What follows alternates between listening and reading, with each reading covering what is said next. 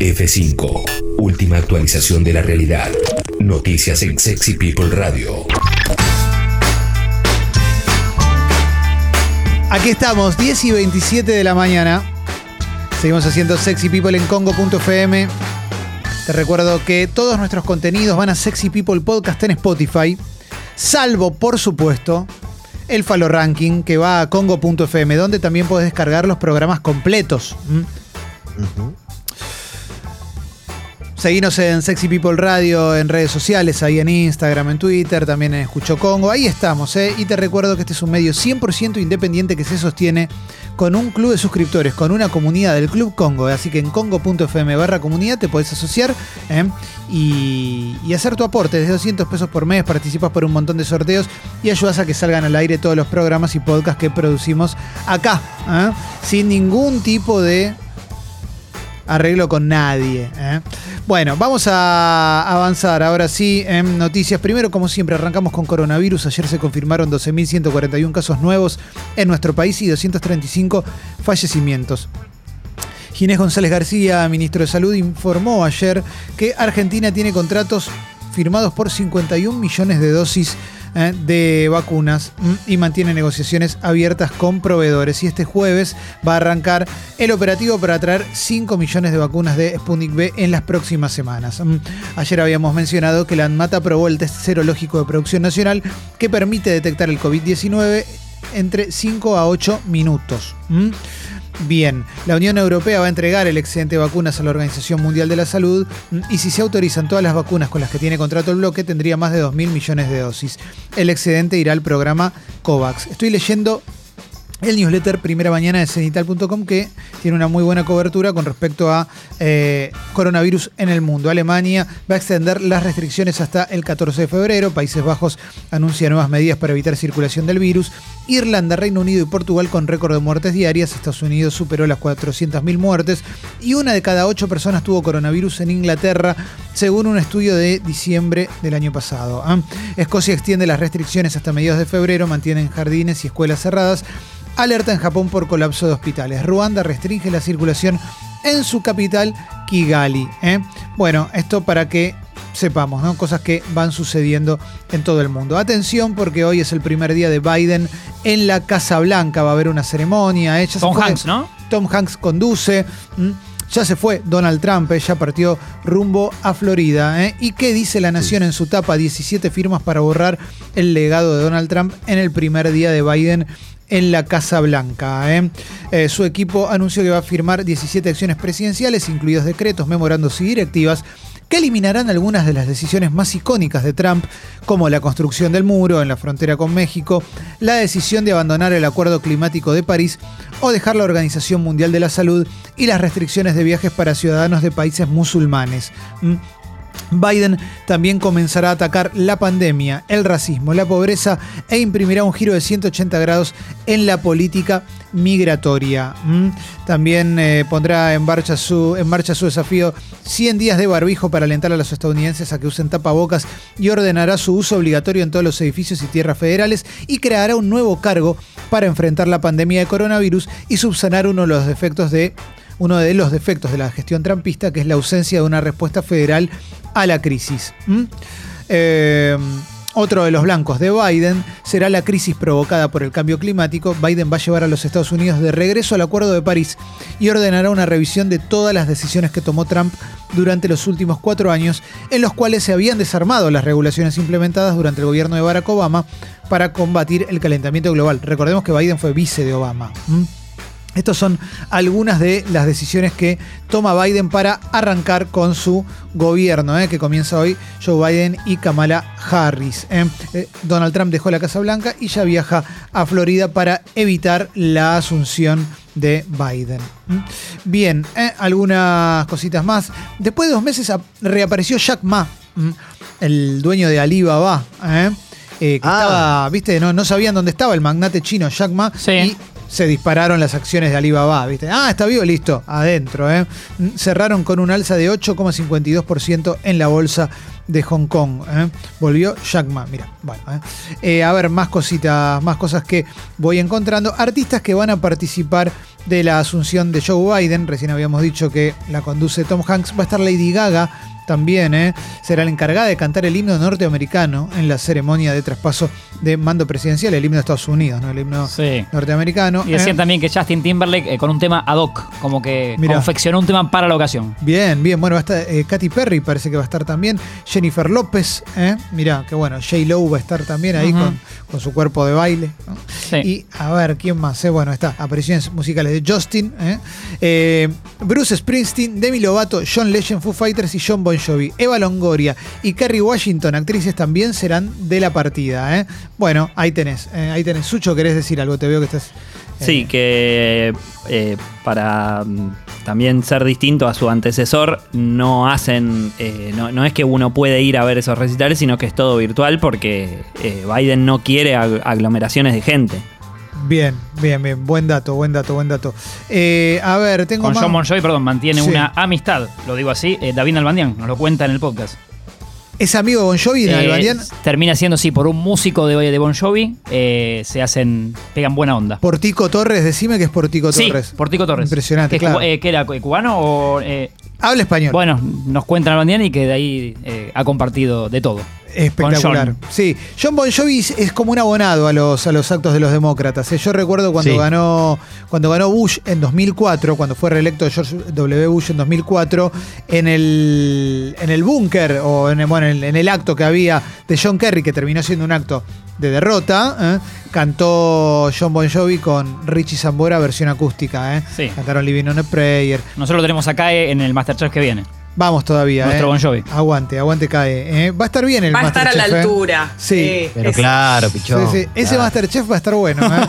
Eh, bueno. a ver, más cosas, más cosas que vamos encontrando por tapas de diferentes medios. Estoy todavía en la tapa de La Nación ¿eh? y me voy a ir ahora a la tapa de minuto1.com que dice Cristóbal López invitó a Mauricio Macri a un debate público en los medios. Mm, La no noticia no va a suceder, ¿eh? ya te lo digo que no me imagino que, que suceda ese debate. ¿eh?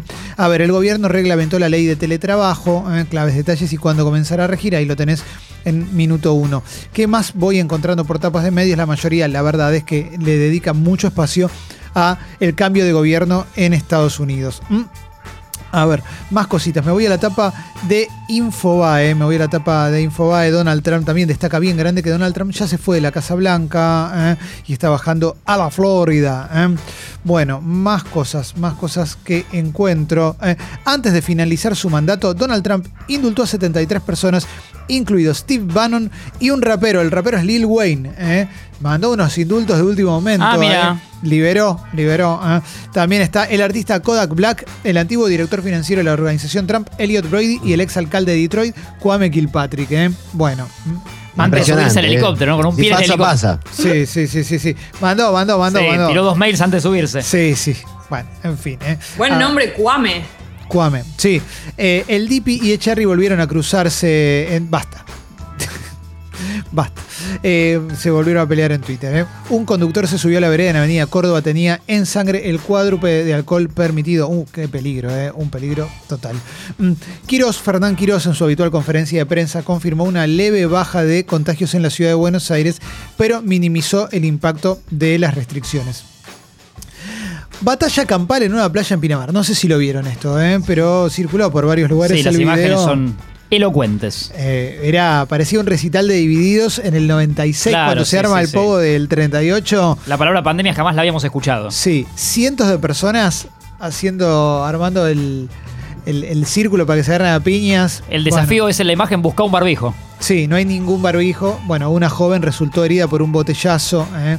Eh, lamentablemente, pero bueno, también ahí el, otro problema es justamente es- esto, el riesgo, ¿no? El riesgo cero distancia social, ningún barbijo. Bueno, eh, es una situación muy, pero muy peligrosa. Mm, Guillermo Nielsen va a ser embajador en Arabia Saudita tras su salida de IPF. Eh, a ver, algunas cosas más. Todavía ahora estoy por Infobae, Stand Up Paddle, la disciplina que invita a surfear las olas y cautiva a los turistas en la feliz. Mirá, Stand Up Paddle, la tenés esa, ¿no?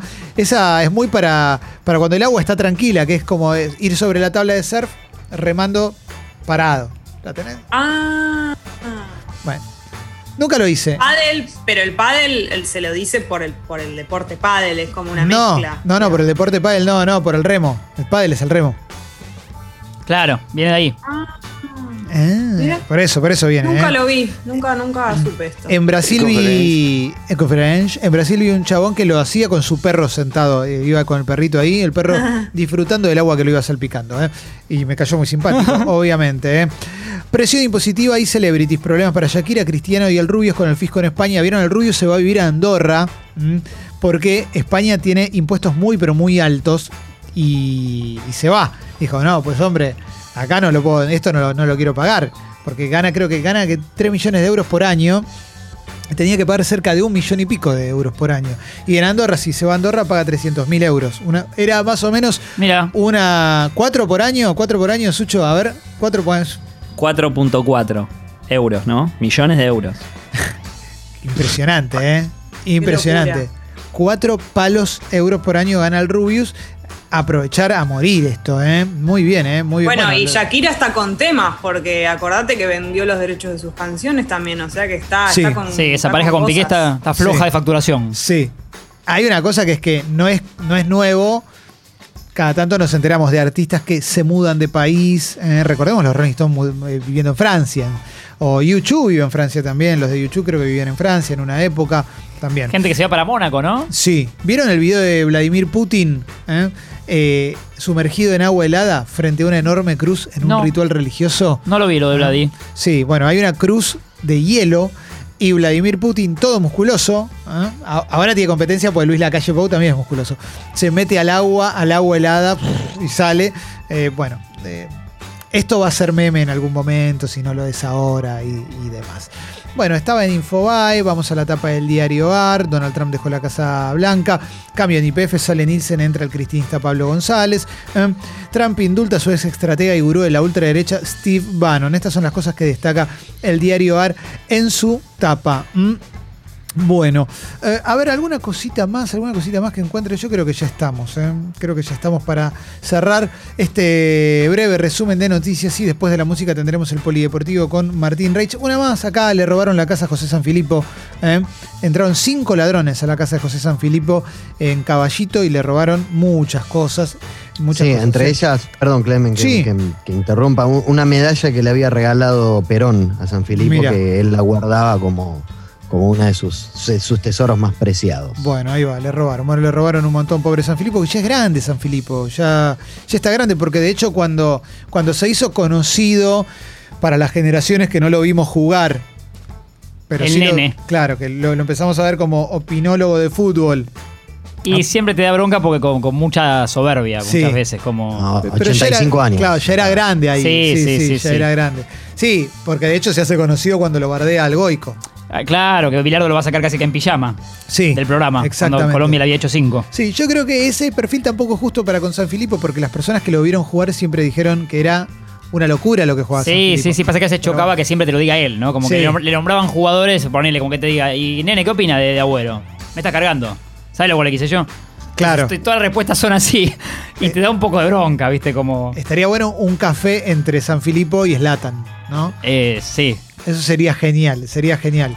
¿eh? Retratado por el querido Eduardo Pupo también. ¿Cómo ¿eh? no? ¿Cómo Eh, no? Ya dando su entrevista número 117 a esta hora. Exacto. Jessy, ¿San Filipo era el que hablaba mal de Maradona también? eh, sí, de todos, te diría. De, todo el de mundo, todos. sí. Sí, sí, sí. De todo el Pero mundo. que era, yo me lo, me lo acuerdo, si es la persona que yo creo, por ser al que todo el mundo recurría en mis épocas de productora para cuando Maradona decía algo y había que, como no encontrabas a nadie que lo critique dentro Sí. del mundo deportivo, él era la única persona que se animaba como a decir algo en contra de él. Sí, es verdad, es verdad. Era- él se peleaba mucho. Se peleaba con el Bambino Veira, con, con todo el mundo.